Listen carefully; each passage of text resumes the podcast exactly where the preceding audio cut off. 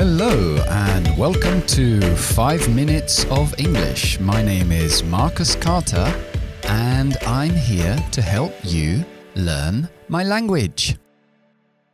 Ok, hoy vamos a ver the emphatic do, el do enfático se llama. Es algo que utilizamos bastante y la verdad que a veces he pensado que ojalá fuera todo así, utilizando esta, esta estructura porque es mucho más sencillo e incluso mucho más lógico que como lo hacemos en inglés. Pero bueno, no es así. Bien, se llama el emphatic do precisamente porque lo utilizamos para dar énfasis a lo que estamos diciendo. Y se suele utilizar cuando alguien niega algo que nosotros sabemos que es cierto. Vale, vamos a poner un ejemplo. Si alguien te dice, tú no juegas al tenis, te dice, no, you don't play tennis. Y tú dices, ti sí, yo sí que juego al tenis. O sea, te están negando algo y tú quieres ser un poco enfático en tu respuesta en lugar de decir simplemente, yes, I play tennis, podemos utilizar the emphatic do. Entonces, um, ponemos do delante del verbo. So, I do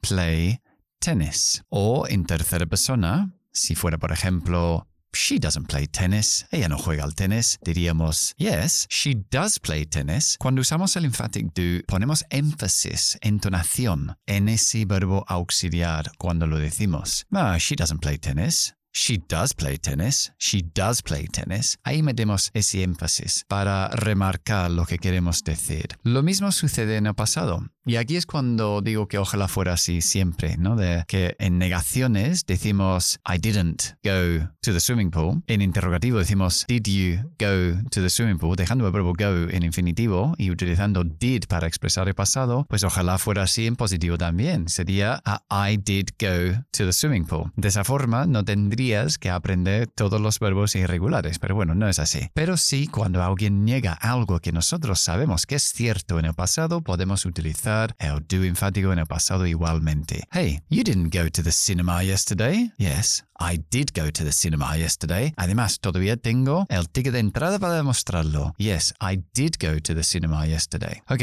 eso es el emphatic do, utilizando do en frases afirmativas, no solamente en negaciones e interrogaciones, en presente o en pasado. Bien, y el idioma de hoy es hold your horses, sujeta tus caballos. Y bueno, es como decir quieto parado, ¿no? Como se dice aquí en castellano hold your horses, espérate, no te vayas tan rápido. Yeah, for example, hey, uh, Dad, can we go to the cinema and then we can go to the burger bar afterwards and then maybe we can go to the fair and go on the rides. Whoa, hold your horses. Espérate, quieto parado.